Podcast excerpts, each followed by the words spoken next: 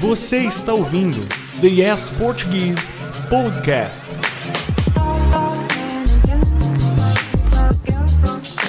Olá, tudo bem? Bem-vindos a mais um episódio do podcast do Yes. Eu sou a Adriele, sua professora de português. Estou aqui com o Otávio, que vai me ajudar a falar para vocês dessas cinco palavras que só existem em português e que você não deve conseguir dizer em inglês.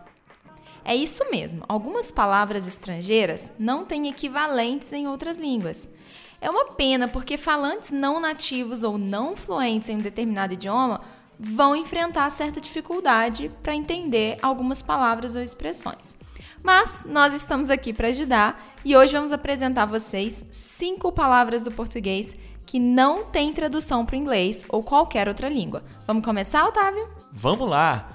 A primeira delas é saudades. Aqui no Brasil, a gente usa essa palavra com muita frequência, mas apenas a língua portuguesa tem uma palavra específica para expressar esse sentimento que nos toma quando gostaríamos muito de ver alguém ou viver uma determinada situação de novo.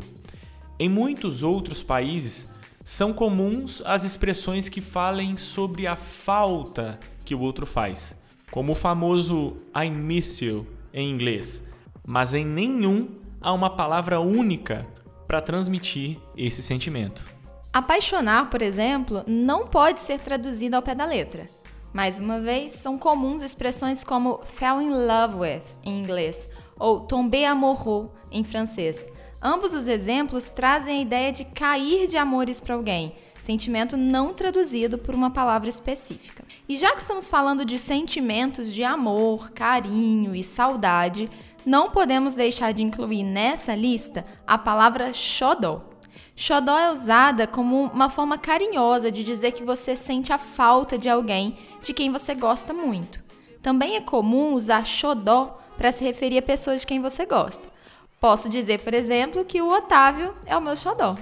Ah, cafuné é um outro exemplo. Para nós, no Brasil, é inimaginável viver sem poder pedir um cafuné. Você sabe o que é cafuné? Cafuné é uma ação de passar os dedos pelos cabelos de outra pessoa e, claro, que pode ser traduzida por meio de expressões em outras línguas, mas em nenhuma há um vocábulo específico para falar sobre esse gesto. Quando você estiver no Brasil, saiba que você pode pedir um cafuné para sua namorada ou namorado. É só dizer: "Me faz um cafuné". E nossa última palavra é capricho. Essa é uma palavra não apenas sem tradução, mas com significado difícil de explicar. Capricho é quando você dobra roupa bem certinho e coloca com cuidado dentro do guarda-roupa é quando você faz um doce e coloca um pouco mais de chocolate para ficar mais saboroso. É quando você termina de fazer algo, olha e suspira e vê que você fez mais do que era esperado e ficou muito bom.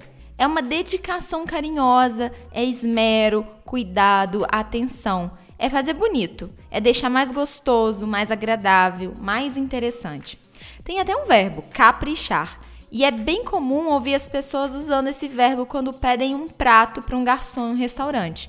Por exemplo, você pode virar para o garçom e falar: capricha para mim, tá? Significa que você quer que ele faça seu prato com mais atenção e cuidado e que você quer que ele coloque até um pouco mais do que a quantidade normal daquele prato. Então, pessoal, vamos revisar as palavras que nós aprendemos no episódio de hoje? Nós aprendemos saudade, apaixonar, xodó, cafuné e capricho. Vamos repetir? Saudade, apaixonar, xodó, cafuné e capricho. E agora é a sua vez de colocá-las em prática. Pense em situações em que você poderia usar essas palavras e crie frases em que elas se encaixem. Se você quiser, você pode enviar a sua frase para gente lá no nosso Instagram ou então no nosso Facebook. Ou, se você faz parte do nosso grupo do WhatsApp, pelo WhatsApp.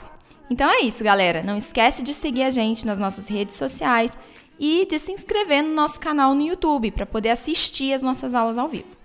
Então, até semana que vem. Tchau, tchau.